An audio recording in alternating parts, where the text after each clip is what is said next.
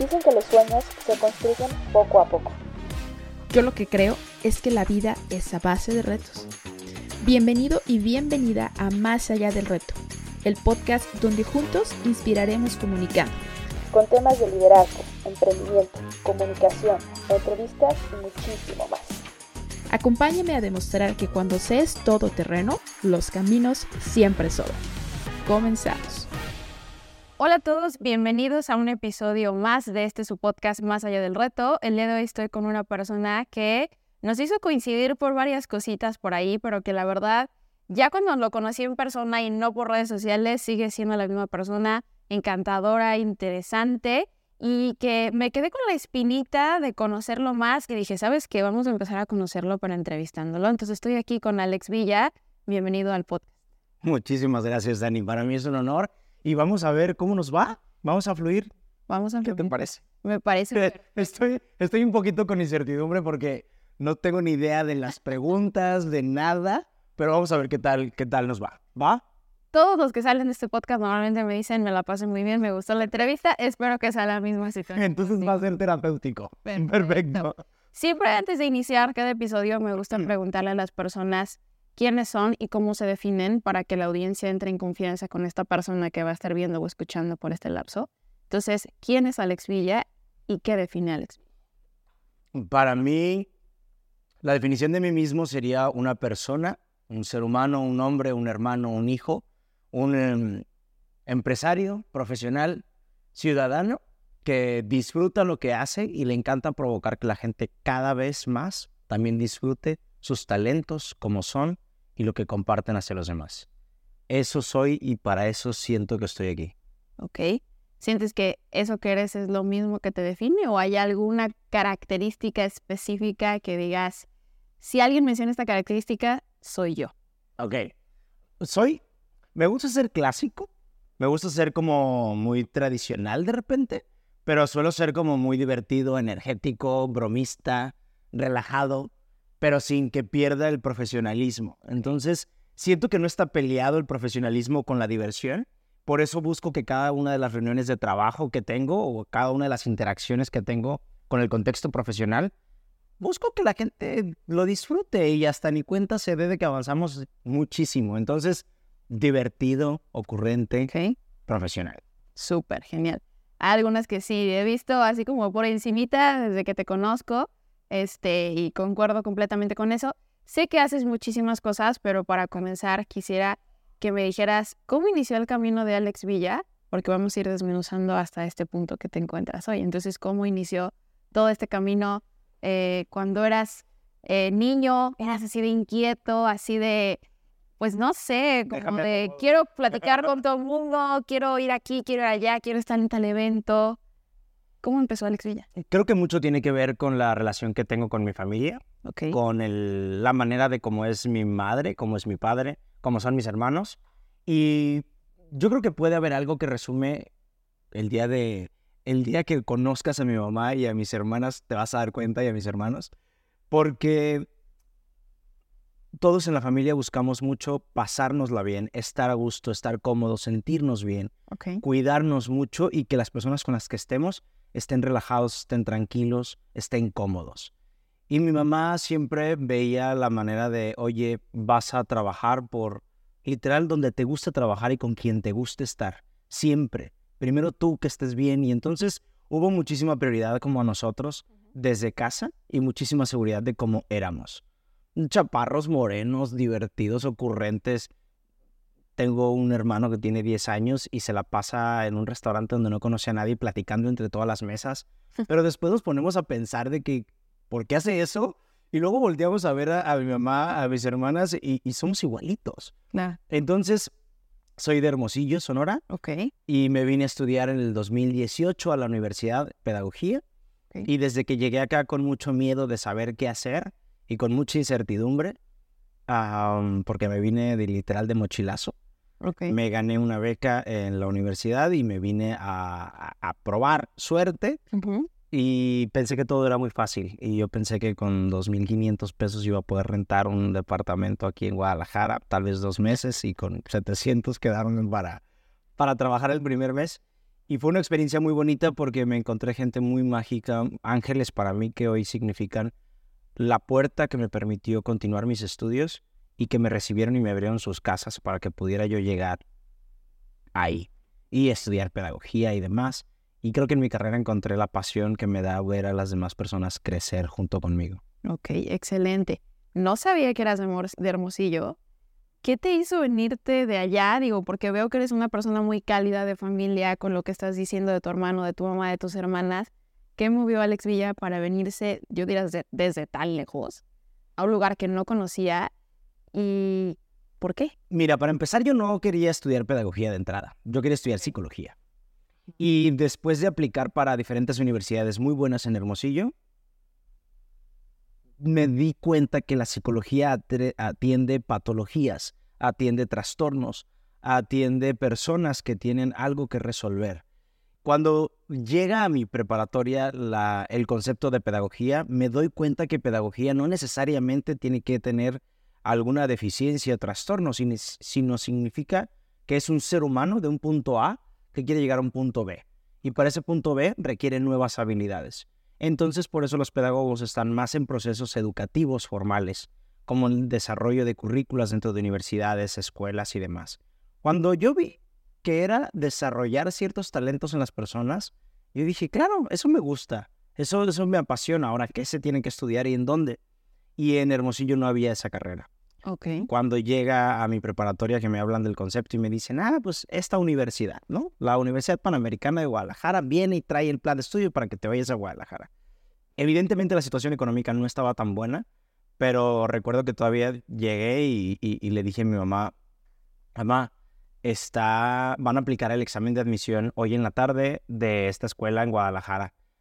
Te lo juro, Dani, no teníamos mucho para comer esa semana y, yo le dije, pero el, examen cuesta como 350 pesos o 500 pesos, ¿no? Y ella me dice, hijo, pasa nada, mijo, vete a hacerlo. Vete a hacer el examen y ya vemos después cómo le hacemos. Y yo, pero luego después, si me aceptan y voy a Guadalajara, y pues te va a ir bien. O sea, te ha ido bien aquí, pues te va a ir bien allá. Entonces yo me voy con esa emoción sin saber todo lo que venía detrás de esa ocurrencia, decisión pero confiado en eso que me decía mi mamá, yo era, claro, perfecto. Y fui, hice el examen. Ah, dos meses después me avisan que tengo beca completa para la universidad y ahora ya había que resolver cómo venirme. Y ahí es donde empieza la, empieza la historia. Continúa la historia. Y queremos saber todo.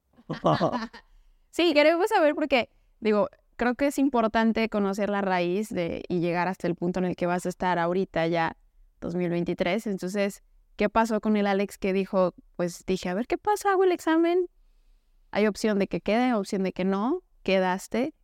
Y ahora se viene todo el trasfondo de una casa, un lugar nuevo, dinero y todo lo que conlleva. Dani es una, es una gran historia. Te voy a contar la historia del abuelo.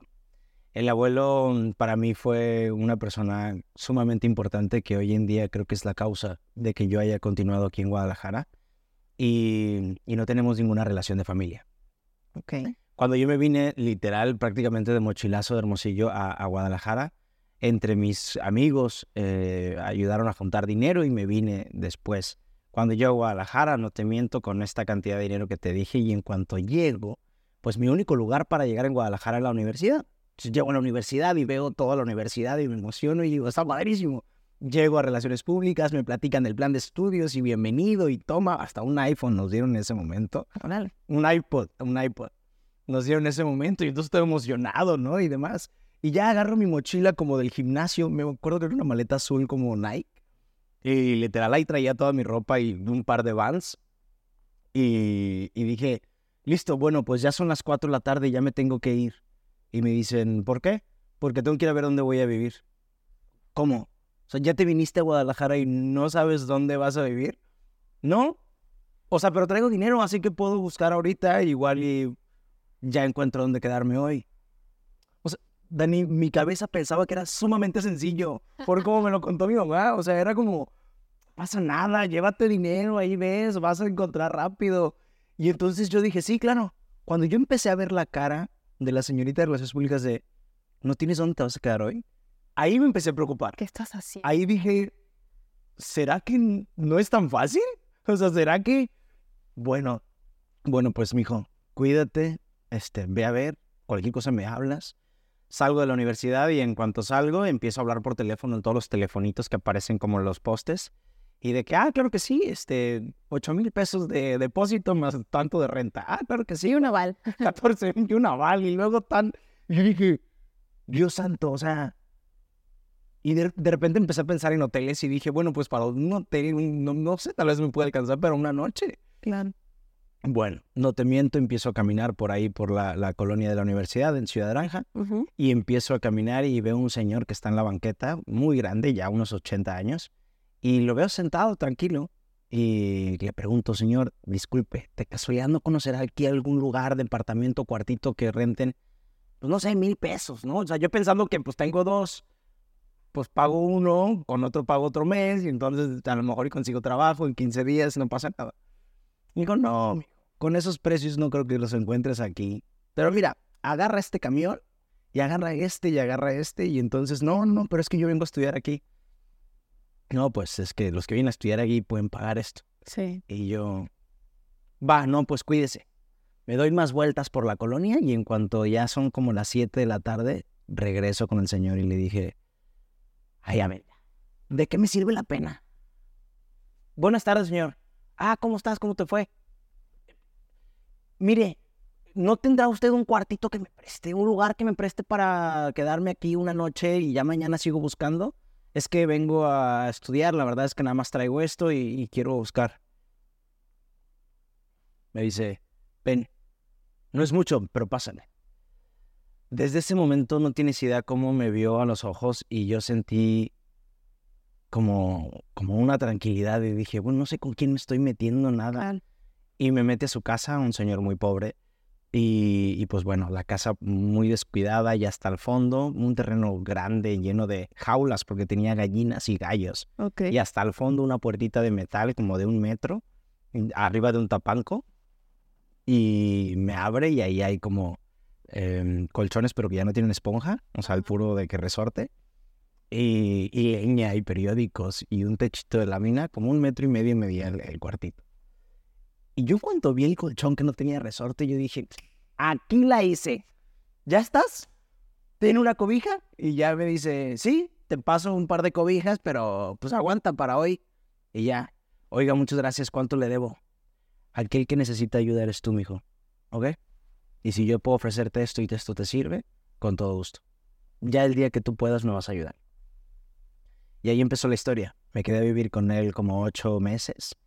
Y hoy para mí es como mi abuelo. Nos ayudamos mutuamente y lo poco mucho que yo empezaba a ganar de dinero era para ir al tianguis, comprarle carne, le encantaban los nopalitos con huevo, este, me encantaban los frijoles con longaniza y, y el huevito. Entonces era como, era como un equipo, porque a él le encantaba cocinar y siempre me hacía de, de comida, pero me tocaba a mí traerle un poco de dinero para comprar cosas. Y así vivimos Así viví, estudiando ahí, levantándome a 5 de la mañana. Un poquito, el baño pues no tenía una tercera pared. Entonces imagínate 5 de la mañana, agua fría, padrísimo. Fue una experiencia muy bonita. Te digo que ahorita cada vez que me acuerdo de esa... No me acordaba, fíjate. Ahorita que me acuerdo de esa experiencia me, me trae una sonrisa a mi, a mi, a mi ser porque mm, me siento muy contento y orgulloso de haber conocido a ese ser humano. ¿Y todavía está ese señor? Fui a buscarlo hace dos días. No me abrieron. No lo sé. La casa se ve diferente. No sé. Ya estaba un poco mal. Hace dos años fui y ya estaba en cama. Perdió la vista. Ya tenía un poco de glaucoma cuando lo conocí. Y, y pues ya me decía que estaba... Pero algo me encanta porque él siempre cerraba la puerta con candado a las 7 y mi última clase era casi a las 8 prácticamente me decía, si tú no llegas a la hora que me dices que es tu última clase, 10 minutos después, yo te dejo afuera y duermes afuera. Entonces me acuerdo que yo saliendo agarraba la mochila, me tengo que ir. Y entonces corría y desde la banqueta yo lo veía con la llave, ya muy mayor, pero ya, y ya cerraba, ya bajaba el switch de la luz, o sea, de toda la casa. Y entonces iba corriendo yo con la mochila y lo veía en la banqueta como seis casas y gritaba, abuelo, abuelo. Y ya como que se despertaba y ya decía, ahí viene este chamaco. Y entonces ya, ahora que hace dos años que llegué a su casa y lo veía acostado, le grité desde afuera, ¡Abuelo! Y luego, luego se movió. ¿Dónde estás, pinche sonorita? entonces me da mucha risa porque el grito del abuelo siempre nos hacía como saber que ahí estábamos los dos, desde en la mañana, en la noche, en la tarde. Entonces, ese fue el, último momento que los vi. Ahorita ya no tengo contacto con ni su familia ni con él. Entonces, espero, espero que esté bien. Ok. Vaya, qué interesante cachito de historia, porque es un pedacito de que muchísimo, pero creo que es una de las razones tal vez de por qué eres de una manera, ¿no? Así, creo que son cosas que te construyen y te van llevando a lo que hoy en día pues va siendo, ¿no? Creo que tal vez si hubiera sido distinta la situación, pues no serías a lo mejor de, esta manera. ¿O qué piensas? Creo que son ladrillos esenciales que te, que te suman en, en todo tu proyecto, en todo tu edificio como ser humano. Creo que son piezas de, de valores, son, creo que son catalizadores para desprender de ahí en tu futuro profesional y personal y ayudarte a crecer como la persona en la que te vas a convertir. Entonces, para mí, esa persona, esa historia, ese momento de mi vida fue, mm, fue un gran bloque de valores, de humildad, de aprendizaje, de conocimiento, de crecimiento, que me permitió ponerme en una situación de mucho amor, de mucha donación, a pesar que yo también estaba recibiendo. Y creo que ese es el nivel más alto del amor, cuando mm, te permites recibir, pero a la par estás donando sin ningún interés. Entonces, creo que ese era el equipo que, que hicimos y hoy en día valoro mucho cada peso que ganamos, cada reunión, cada persona que toco, cada, cada proyecto que hago, para mí requiere un gran respeto primero a mí, a las personas con las que estoy y el trabajo que vamos a hacer, porque, porque es importante cada oportunidad que tienes de tocar corazones o de, o de escuchar o de comprender seres humanos. Claro, me encanta. ¿Y después de eso qué pasó? Así como en resumidas cuentas, porque digo, este, estudié la carrera, duró cuatro años. evidentemente tenía que trabajar, entonces en cuanto entré me, me hice de otra beca que podía ayudarme para tener mayor estabilidad económica. Entonces empecé a trabajar en el departamento de becas y créditos. Después vieron que me encantaba el tema de leer y de hacer presentaciones. Entonces algunos profesores me pedían hacer presentaciones y de repente me recomendaban, me recomendaban, me recomendaban. Cuando menos pensé, el primer año yo ya tenía que darme de alta en el SAT porque ya había profesores que me habían recomendado a cadenas de hoteles para que yo les hiciera los manuales de capacitación. Ahí fue cuando empecé mi negocio, a la mitad de la carrera prácticamente, y empecé a dar cursos, empecé a diseñar cursos. Cuando en un momento ya no había instructores, el que dominaba el material era yo y el que actualizaba el material y ponía todos los recursos pedagógicos era yo. Entonces ya me invitaban a mí para darlo, me encantaba hablar en público, empecé a viajar por toda la República para dar conferencias, dar cursos en el tema de servicio al cliente, cadenas de hoteles, y después empezaron a llamarme a diferentes lugares para dar más cursos, programas. Cuando menos pensé, durante toda la carrera era de los únicos que ya tenía un negocio, que ya tenía eh, un equipo para empezar a generar como programas de capacitación. Y saliendo de la carrera llegan más oportunidades. En pedagogía no hay muchos hombres, entonces, por lo menos aquí en Guadalajara. Y entonces también llegan más oportunidades porque esta parte del desarrollo humano y con este perfil no era tan común. Había muchos pedagogos que se estaban dedicando al sector educativo, al sector de preescolares, al sector de primaria. Entonces, yo era el único pedagogo que estaba dándole este enfoque en ese momento de mi grupo a la parte empresarial quiero trabajar y quiero profesionalizarme en el desarrollo humano dentro de las empresas. Entonces me especialicé en desarrollo de habilidades directivas, competencias de liderazgo, trabajo en equipo, algunos de organización, y empecé con todos estos temas que ayudaban para dar una gran experiencia y después encontré mi propósito. Ok, ¿y cuál fue? Cuando encontré mi propósito, Dani, fue cuando empezaron a llegar nuevos negocios y otro tipo de negocios que me hacían mucho más feliz como te platiqué, empecé a dar cursos, talleres y empecé a dar conferencias del tema de servicio al cliente y capital humano. Entonces, empecé a ver que las conferencias eran emocionantes, ¿no? Y que eran como divertidas y eran como energéticas, pero quedaba como ahí, ¿no? Y después regresabas a la empresa después de tres meses o dos meses y ya ni se acordaban. Solo se acuerdan que estuvo chida, ¿no? Que estuvo increíble. pero o que tocaste emocionalmente en cierto momento, pero el cambio dentro de la estructura de la empresa no lo veíamos tanto. Entonces me llama una consultora y me empieza a preparar y enseñarme sobre planeación estratégica, cultura organizacional, y entonces me empiezo a dar cuenta que todo el tema de liderazgo, que todo el tema de servicio al cliente, si tú trabajas en que la gente sea orgullosa de quienes son y que disfruten lo que hacen y vean un trasfondo del cliente, del equipo o del jefe o de los colaboradores como un ser humano que hay que servir, créeme que el tema de liderazgo, clima organizacional, servicio al cliente se da. Entonces, tiene que ver mucho con uno, ¿no? Y entonces me empecé a dar cuenta que aprendiendo sobre estructura organizacional o cultura organizacional podría ayudar en implementar proyectos que no solamente quedaran un día de gran emoción, sino implementar procesos, estrategias internas que pudieran perdurar esta satisfacción eh, de, cultura laboral, de capital humano dentro de las organizaciones. Entonces ya le di un giro de consultoría y encontré mi propósito, que es participar en todos los proyectos, participar en todos los proyectos que tengan que ver con que la gente disfrute su trabajo. Literal. Y hoy en día ya em, después empecé a ver que si el líder disfruta su trabajo, impacta positivamente en la cultura. Y abrí un despacho de consultoría solo para el líder en asesoría de imagen, de comunicación, viviendo desde la plenitud.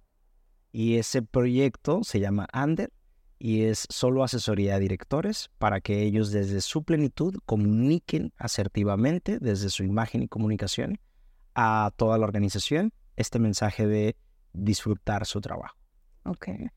Después empieza a, llegar conmigo más gente y decir, oye, ¿por qué no vuelves a dar conferencias? Entonces hago toda una estructura para poder sumar a distintos proveedores y organizar eventos, convenciones o conferencias.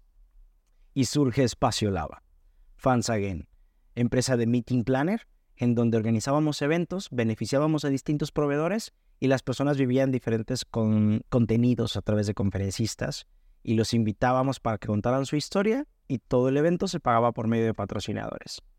Y así es como nace Espacio Lava, un espacio de conferencias para escuchar la historia de grandes artistas y empresarios en formato de 20 minutos. Ahí tuvimos mucho impacto en redes, ese proyecto sigue y posteriormente llega pandemia y cuando llega pandemia, yo asesorando a algunos directores y colaboradores, me, empiezo a dar cuenta que ciertos directores y colaboradores detonaron situaciones de estrés, ansiedad y depresión, y esto impactó negativamente en la organización.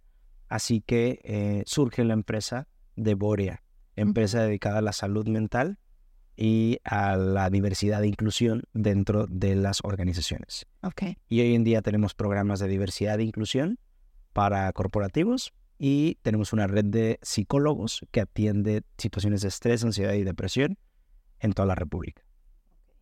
Y la última, y la más nueva, y la más consentida. ¡Ay, caray! ¡Ay, caray! es la Agencia de Relaciones Públicas. Ok.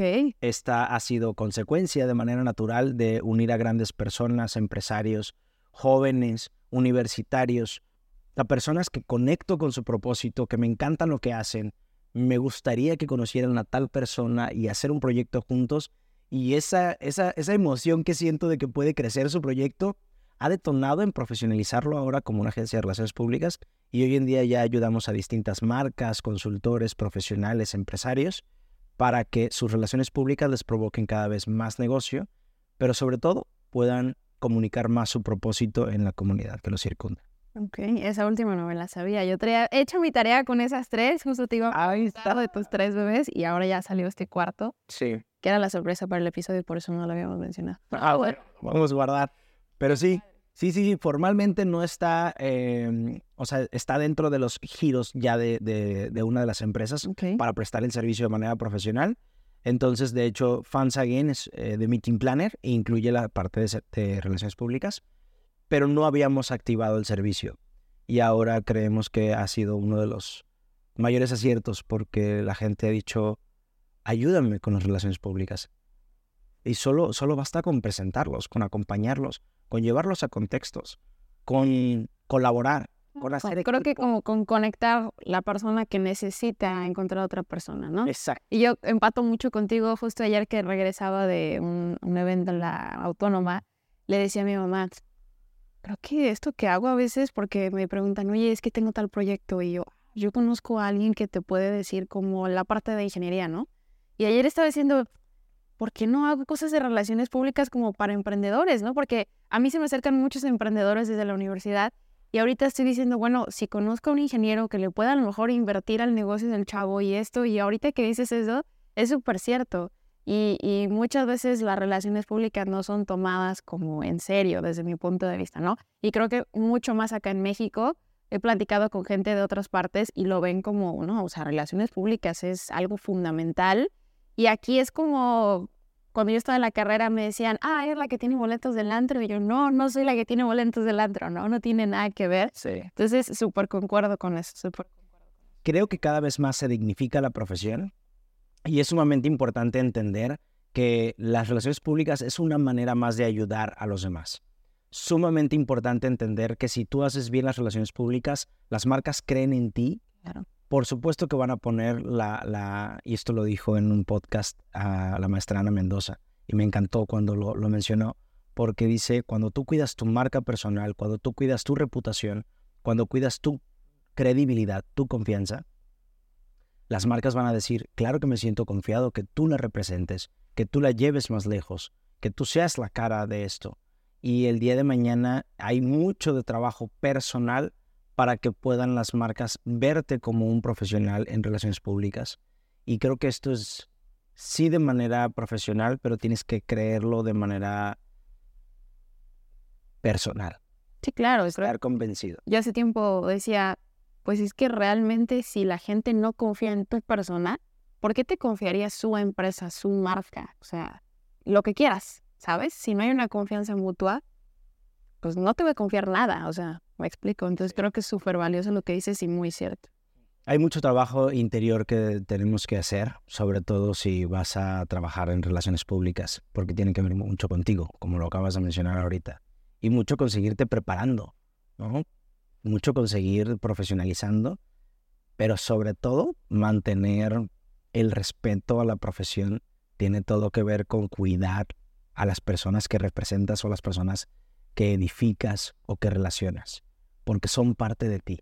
Cuando te das cuenta que las personas que te rodean son las que realmente te alimentan, te suman, entonces te das cuenta que las personas no son un medio. Exacto. Las personas son el fin último, las relaciones humanas son el fin último para que podamos trascender. Cuando te das cuenta de eso, te das cuenta que entonces las empresas y el proyecto sí son el medio para que podamos tanto tú como yo trascender y cumplir nuestro propósito. Eso es lo bello de las relaciones públicas. Súper de acuerdo con no, no, había pensado eso. Oye, me encantó cómo salió. No lo había pensado, pero tiene... Es, es muy bello, es muy bonito cuando lo, lo, lo, lo sabes observar, lo sabes admirar. Claro. La palabra de admirar me encanta mucho porque tiene que ver con esta parte contemplativa de, de observar tu talento y el mío y saber la magia que puede pasar juntos. Sí, claro. Cómo conectas lo que ambos pueden complementarlos, ¿no? Que pienso en ese sentido. Y ahorita ya tocaste pedagogía, tocaste relaciones públicas, como dicen, sin querer queriendo. Y yo quisiera saber, porque seguramente muchos tienen la duda de, o sea, ¿cómo? Pedagogo, y ahora estoy hablando de relaciones públicas, que eso no es una carrera como tal, no tiene que haber un publirelacionista como tal. Y aquí yo te diría, poniéndote como ejemplo, que no eres nativo de las relaciones públicas, vamos a llamarlo así, ¿qué le dirías a esas personas que todavía dicen, no, es que yo soy arquitecto, a mí eso de las relaciones públicas ni me sirve, eso de relaciones públicas es ir a fiestas y tener muchos amigos y platicar? ¿Qué les dirías a esas personas? Dani, no creo que exista una persona que nos esté viendo en este momento que se haya dedicado a su profesión y hoy en día tenga un negocio que sola y exclusivamente, de manera técnica y profesional, haga su profesión.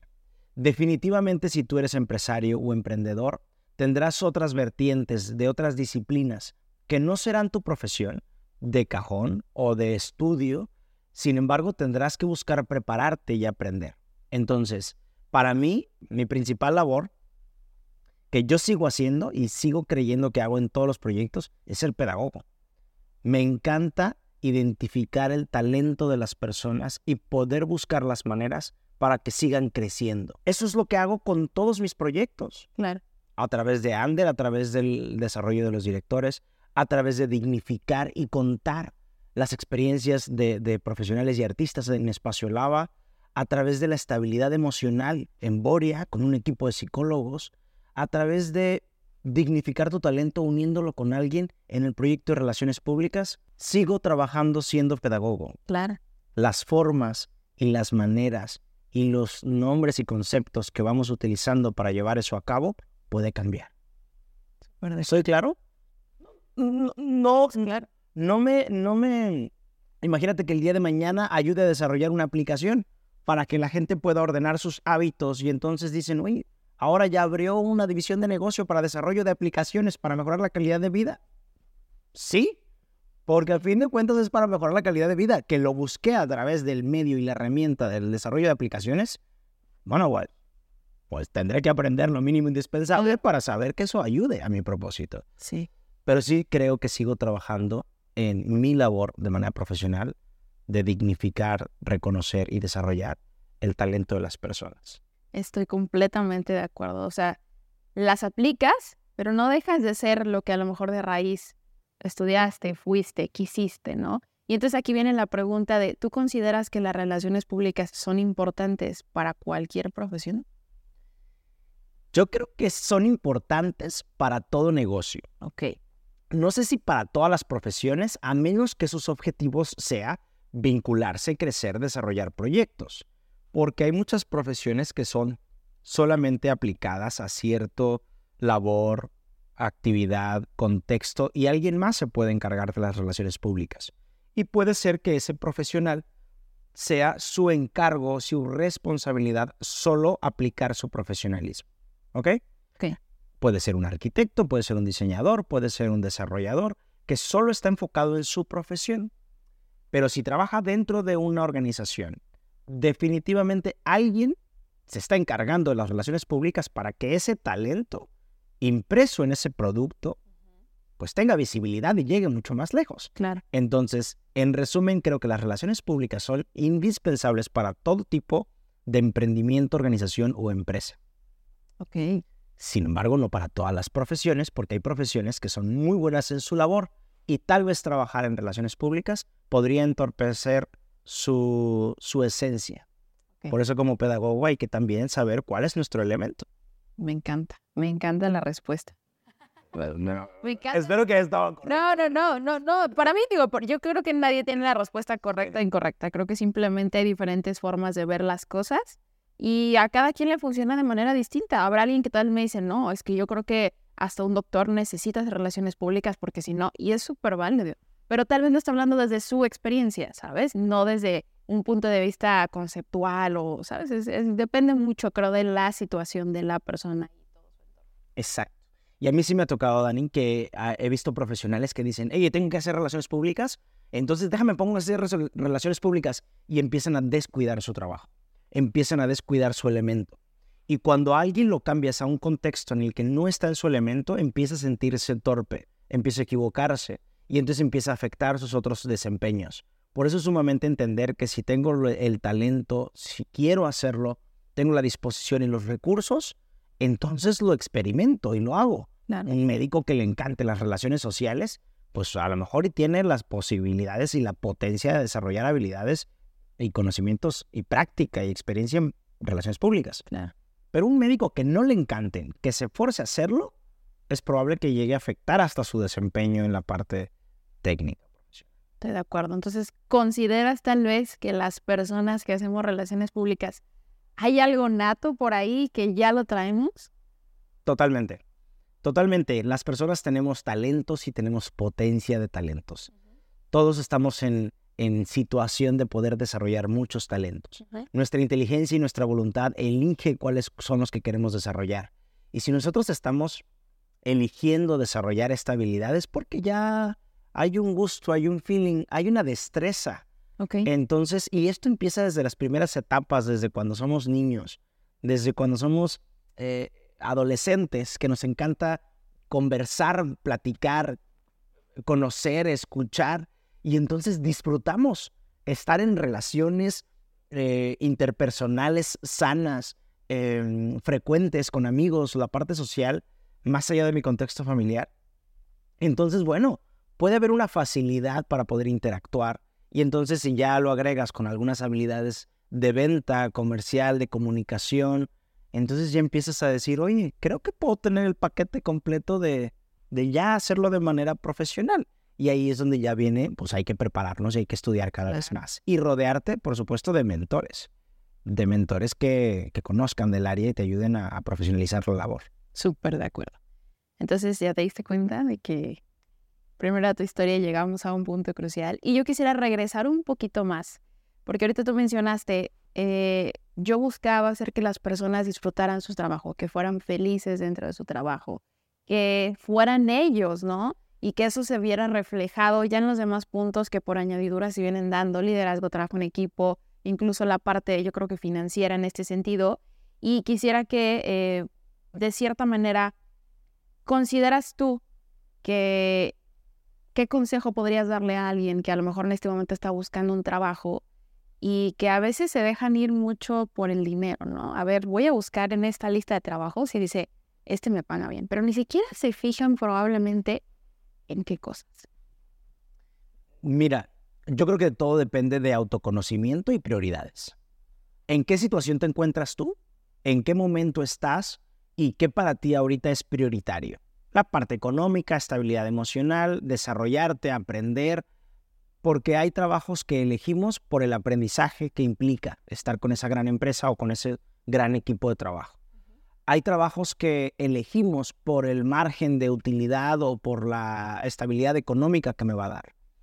Hay, hay proyectos que aceptamos por la cercanía afectiva que podemos tener con esos amigos, con esos colegas, con esas familias que podemos conectar. Entonces, yo creo que depende mucho de cada quien hacer ese análisis de plan de vida y decir, ahorita, ¿qué necesito? ¿Qué tipo de trabajo necesito? Uno que me haga crecer, uno que me haga estar estable emocionalmente, uno que me permita estar más tiempo con mi familia, con mis hijos, con mi, mm, uno que me permita viajar más, uno que me permita, creo que primero es la pregunta hacia adentro y entonces ahora sí, vamos viendo la oferta. Claro. Cuando la gente ya elige trabajo que después no resulta, tiene más que ver con que no sabían que querían. Ok. Entonces creo que primero es hacerte la pregunta a ti qué quieres, cuáles son tus prioridades y hacia dónde quieres ir, el trabajo va a ser el medio. La empresa a la que entres es el medio para tu propósito, para tu sueño, para tu plan de vida. Todo, todo equipo de trabajo, todo, toda estructura, todo producto, todo, todo proyecto es el medio para cumplir tu propósito. La pregunta estaría, ¿tengo claro mi propósito? Sea que vine sé qué mensaje quiero dejar en el mundo, en qué me quiero realizar.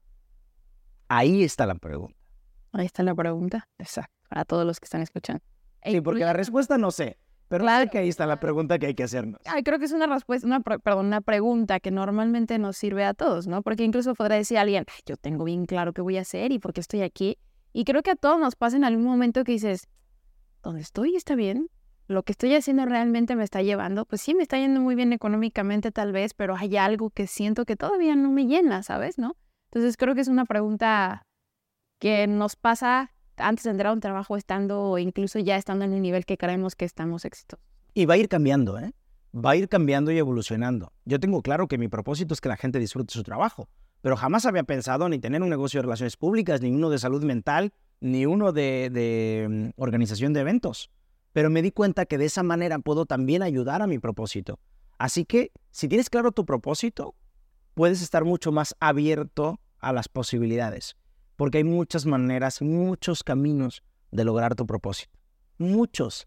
Y muchas empresas te van a ofrecer distintos caminos. Bueno, tú elige el que más quieras. Excelente, me parece bien. Ahorita mencionaste salud mental. Sí. Y yo mencioné la palabra éxito.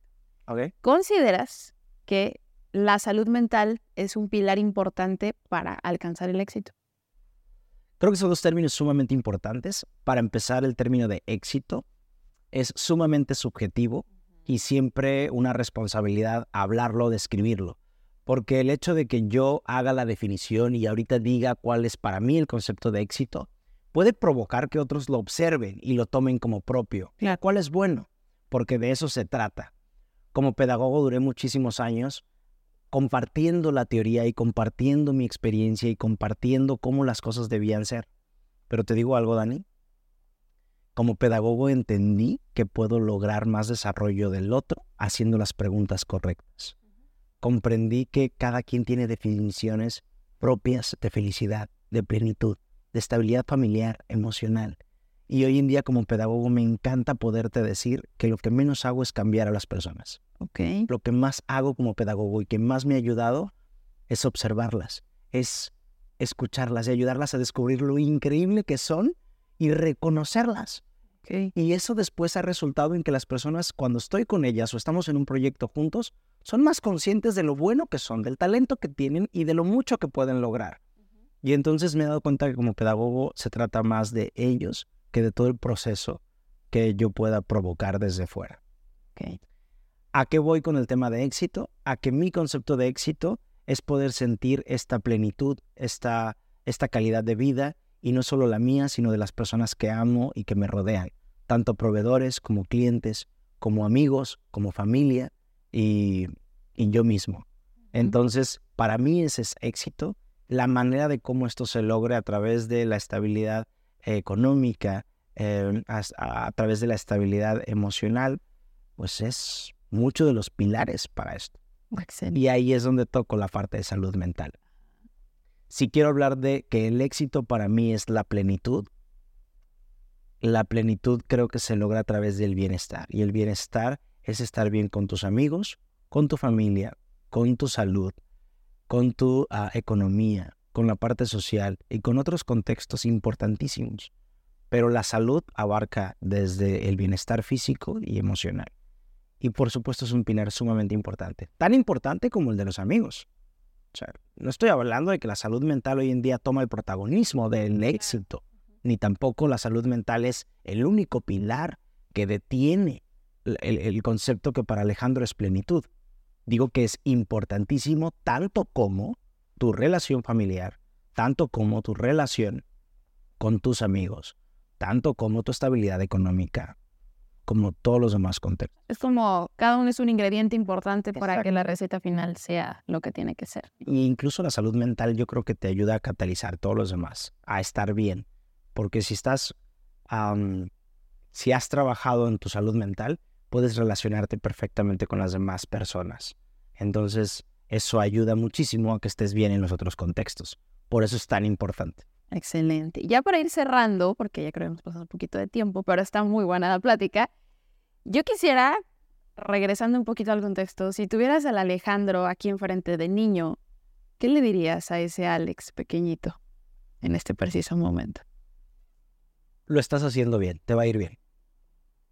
Siéntete orgulloso de cómo eres y créeme que la manera de cómo tú eres y piensas hoy va a ser crucial para yo poder llegar a donde estoy. Maravilloso. Y ya para cerrar, ahora sí, completamente, esa es la pregunta que le hago a todo el mundo para cerrar y las respuestas son muy variadas. Tenemos una vista muy bonita aquí donde estamos. Imagínate que tienes un avión y en ese avión puedes mandar un mensaje para que toda la gente lo vea. ¿Cuál sería el mensaje que dejarías con ese avión en el cielo?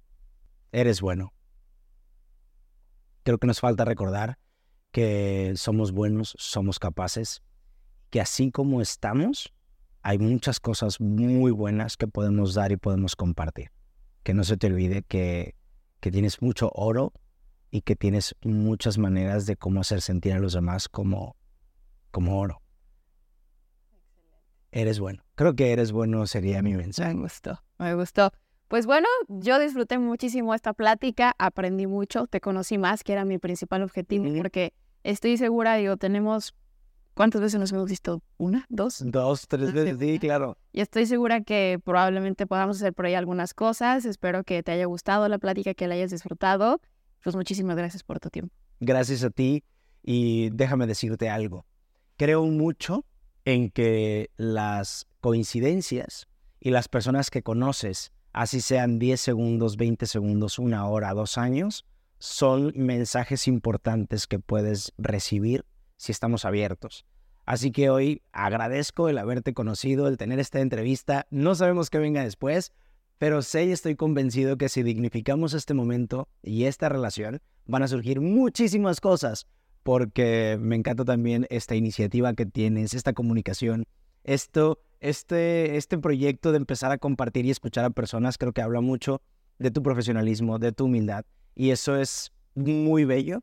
Me encantaría poder seguir descubriéndote y conociendo. Igual. Te quería decir eso. Muchas gracias e igualmente. Y gracias a ti que cada episodio estás al pendiente, esperándolo, compartiéndolo. Pues una vez más, gracias por acompañarnos en este tu podcast Más allá del reto. Nos vemos en el próximo episodio. Hasta pronto. Gracias por formar parte de un episodio más de tu podcast Más allá del reto. No olvides compartirlo y así juntos inspirar comunicando. Hasta la próxima.